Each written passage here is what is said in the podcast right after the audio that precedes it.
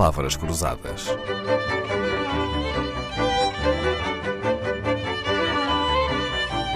Porque quase tudo é uma questão de semântica.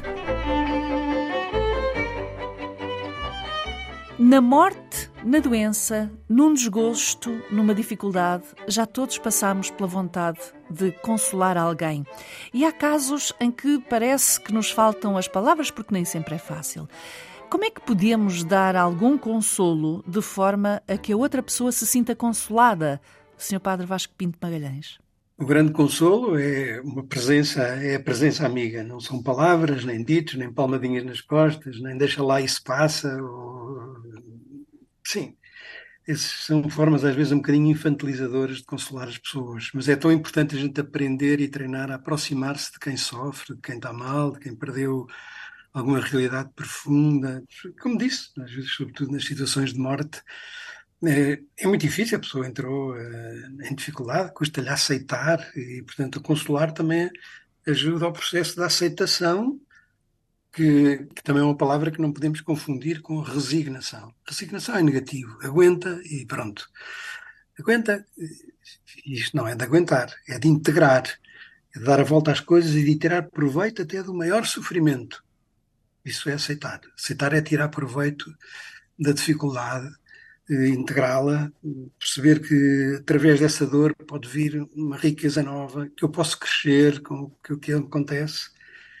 E, portanto, consolar não é palavrinhas nenhumas de nada, é ser suporte do outro, é aproximar-se do outro, é estar com. Mesmo em silêncio. Sim, e muitas vezes é a melhor consolo, é mostro que estou contigo estou presente, podes, podes contar comigo, não te vou dizer muitas palavrinhas, nem, nem ter pena de ti, porque o que estás a passar é, é duro, mas pode-te fazer crescer.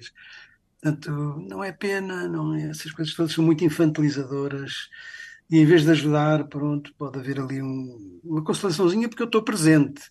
Certo. Mas é por causa da presença amiga. E às é? vezes até na busca das palavras mais certas para ocasiões difíceis acabam por nos sair da boca coisas que nem queríamos dizer, não é? Às vezes até inconvenientes. por isso é que a gente também se deve preparar um bocadinho e pensar o que, é, que é que pode ajudar esta pessoa. Não é só deixar o coração pronto e chorar. Não, evidentemente que a gente tem que respeitar os sentimentos, mas a pergunta é o que é que pode ajudar esta pessoa a integrar a crescer, a crescer com esta realidade que parece negativa. Seu mas padre, pode não ser. E o que é que acha daquelas frases feitas? São frases socialmente tipificadas que se usam, por exemplo, nos casos de morte, como uh, dar os pêsames ou os sentimentos. Não lhe parece que hum, esta linguagem quase mecânica às vezes uh, fica Sim, desprovida? Pode, pode se tornar uma coisa Sim, pode se tornar uma coisa muito formal eh, e realmente, portanto, fria. Outra coisa é dizer ao outro que sim, sinto contigo, experimento, quero sentir o teu sentimento, podes contar comigo. Eh, e se calhar nem preciso de falar às vezes uma proximidade, um abraço, não dizer nada, às vezes só estou aqui, estou contigo. Deixe-me fazer-lhe uma confidência. Quando meu pai morreu, um padre que era amigo do meu pai, uh, percebendo que eu era filha, uh, em pleno funeral, veio dar-me os parabéns. Uh, é uma palavra muito incomum Sim. nos funerais, não é? Recebermos os parabéns, mas Sim, ele disse: é filha, parabéns pelo pai que teve. Acredita que foi a única palavra que eu não esqueci de todas as que me disseram na altura? E acho bem, e acho muito original, e acho bonito, e é certo. Porque nós é que às vezes entendemos mal a palavra parabéns. Parabéns não significa bravo, conseguiste. Não, parabéns significa que seja parabéns. O que está a acontecer seja parabéns e parabéns maiores. Quando eu dou os parabéns a uma pessoa, digo: olha, essa realidade, esse, esse aniversário que estás a ter, essa coisa que conseguiste seja para bem maior, seja para crescimento ah, teu. Mais uma coisa que aprendi hoje. Isso é que é o que a palavra quer dizer, mas depois não, foi assim uma espécie de palmadinha nas costas, bravo, conseguiste, fizeste mais um ano de vida, passaste no exame.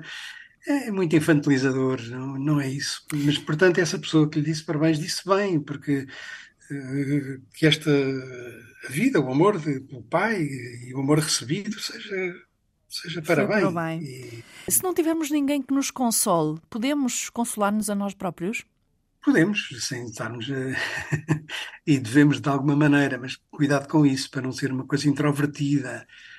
Fecho-me na minha amargura, na minha tristeza, refugio-me.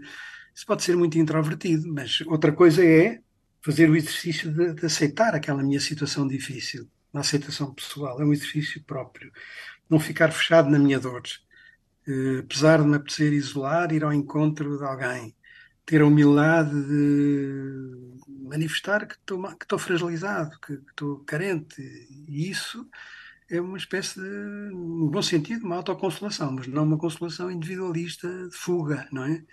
Há pessoas que no sofrimento têm essa tentação, fugir, não falo com ninguém, e depois vem a depressão, que, que é terrível, não é? Portanto, há uma autoconsolação boa que é eh, dar a volta. Dar a volta no sentido positivo, integrar essa dor, tirar proveito dela.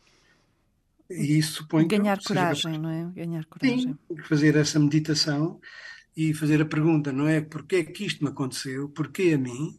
Né? A pergunta é como é que eu cresço com isto? Uhum. Às vezes fazemos a pergunta errada à situação.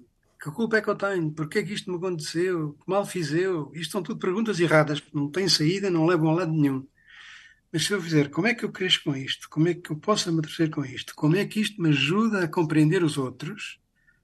Então eu estou realmente a integrar e a ajudar também a mim próprio na consolação desta situação difícil. Só avança quem descansa. É um dos títulos dos muitos livros da autoria do padre Vasco Pinto de Magalhães. Vamos então seguir o seu conselho. Ficamos por aqui, vamos descansar e prometemos voltar amanhã. Palavras Cruzadas, um programa de Dalila Carvalho.